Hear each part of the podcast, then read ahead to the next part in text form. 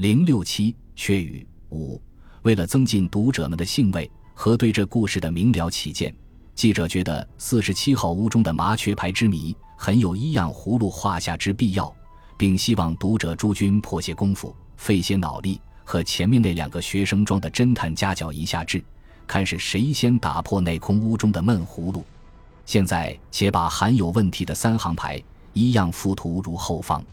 在上述各项事件的第二日，还指上午八九点钟光景。龙飞路北区第四巡警分署门外驶来一辆黑坡马比尔的大号鹏式汽车，车内跳出三个人来。前面二人记者是认识的，不是别人，正是昨日下午到过昆仑路西寿里二弄内的青年和那中年人。只是他们的服装已经改换，并非昨日那种学生装，而都很斯文地穿了长袍马褂。中年的比较朴素，青年却穿得华丽夺目。类乎一个有钱的贵公子，更可疑的，青年穿上这种衣服，神态也改变了，完全不像隔日那种满脸精警，变做了浑身都是纨绔气派。另外那一个人坐下人模样，却恭而敬之，垂手紧跟在他身后，像是保镖似的。三人的脸部都挂一副急迫的招牌，令人一见便知身带重大的事故。三人之中，中年的一个说是姓霍。这青年自称名为王石亭，乃是珠钻商会会长的胞弟。当从身畔取出一张巨大的名次，上面印有珠钻商会会长王玉婷的字样，并有好些红老婆和下乡亲的阔头衔。三人神色苍苍惶惶，即由门岗引人署内见了署长，匆匆报告说，珠钻商会会长的独生子在四日前被一群绑匪所诱架，至今不见音讯。此刻在无意中发现那绑匪的巢穴在距此不远的富泽路二百六十八号一家油坊内，故此请求立刻就近派遣巡警，随同本人前去援救那肉票，顺带捕获那万恶的匪类。青年报告时，并说那肉票还只十四岁的小孩，本人是他嫡亲的叔父。老狐狸市的署长对于这件簇新的绑票案早已有所知晓。虽然事件的发生地点并不在他该管区域之内，但前昨的各日报中却都郑重地载着，并且他觉王玉婷三字的名头在他耳内时常出入，知道这是本部一个极有手面的绅士，不便拿出常用的嘴脸，慌忙地问说：“怎会寻见那匪窟？不是他们那里有信来吗？”青年大模大样，有点不耐，简略地答说：“不是有信，因为家有一男佣，名唤阿六。”和这案件也有关系。昨日下午，那阿六已畏罪逃逸。今天这姓霍的朋友和我们的另一男佣，无意中在富泽路的近段见了那个阿六，他们急忙前尾在后，一直跟到富泽路的二百六十八号，见他进了油房，因而推向那匪窟，避在这油房里面。青年悬说悬指着身后的中年人和那下人模样的人，又说，恐怕那个阿六也已瞥见他们，再迟一会儿。事情会有变端，所以愈快愈好。青年匆匆地说着，语气急如灌珠，旁人很少参言的机会，大概为了神经兴奋过甚之故，说话力乱不明。署长侧耳静听他说着，神情有点黄冒，心中暗存：寻常的绑票案，事主方面为了维持肉票的生命安全起见，大都不愿兴师动众。这种情形，差不多已成为耐端的定例。而这一案却独出例外，委实令人可疑。转念时，正想起口问的详细一点，不料青年已露出一刻不能再言的样子，铁青着脸，似乎警告他说：“哼，你不要再啰嗦。万一事情有了变卦，我回去告诉了我们哥哥，那责任是要使你负的。”青年指手画脚，竭力催促，右手无名指上一枚六七克拉的钻石指环，光华随着他的说话而四射。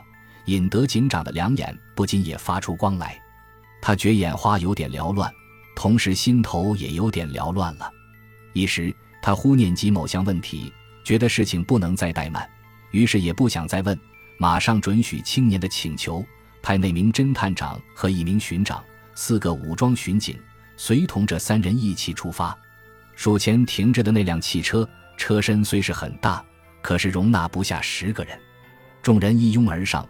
有两名巡警只好攀立在踏脚板上，喇叭呜呜的几声，车子已如飞地驶动，向富泽路进发。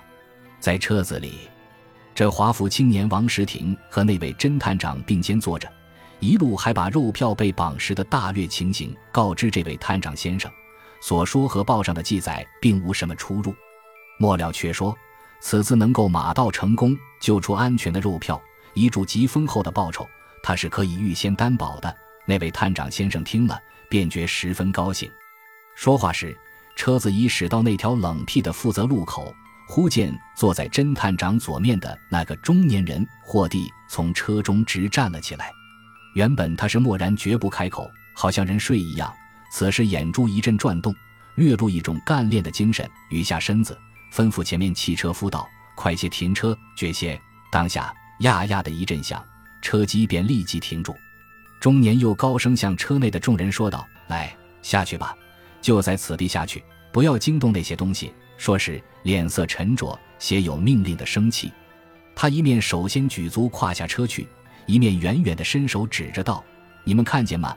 那家油房就在那边。”中年的随说随在怀中，很迅速地掏出一支绝小的手枪，看了看，旋又很迅捷地藏人袋中。那侦探长和巡长见状，不禁有点讶异：“静念，怎么这人也有这东西？”还没启齿，同时。中年的以含笑说道：“兄弟，现在保卫团中服务，这小玩意儿不是不能少的吗？”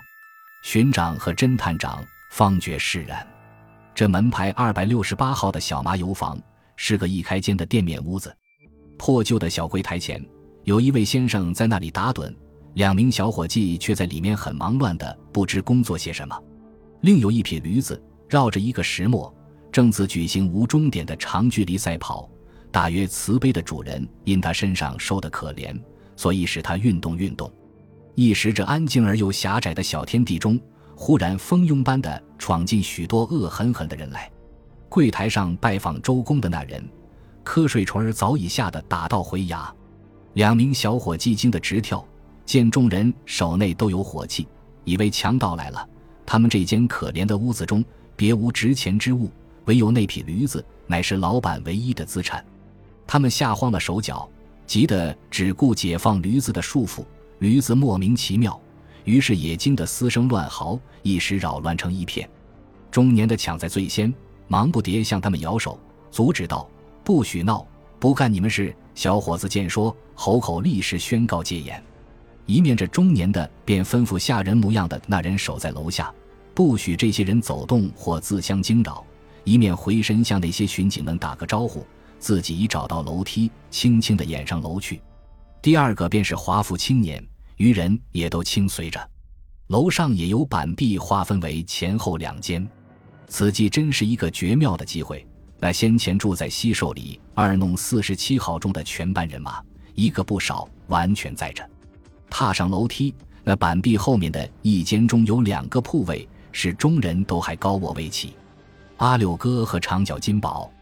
以及那英雄式的九蹦阿毛，这三位死猪般的睡在一张铺上，另有一张较大的床，床上睡的也是两个，却是老牌美女和一个魁伟的中年汉子，大概就是那所谓老大，还有一个年轻的少妇。一室之中鼾声起落不绝，听着使人害怕。料想这时候外面小小开上一仗，还不至于打扰他们的酣睡，尤其老牌美女。正自做着很满意的美丽之梦，梦见他们的老大逼着那小财神写信回家，要五十万两现银取赎。养马还不行，定要现银，还得依海归银两的算法，全数折兑成钞票，一次交足。对方真漂亮，非但不折不扣，说是情愿出一百万。于是一的牙齿缝中也有了笑意。这是他们预备要在今日实行的大问题。慈祥的梦之神。恐怕疯人院中增加主顾，故而使一先在长恍迷离的境界中先行尝尝美满的滋味。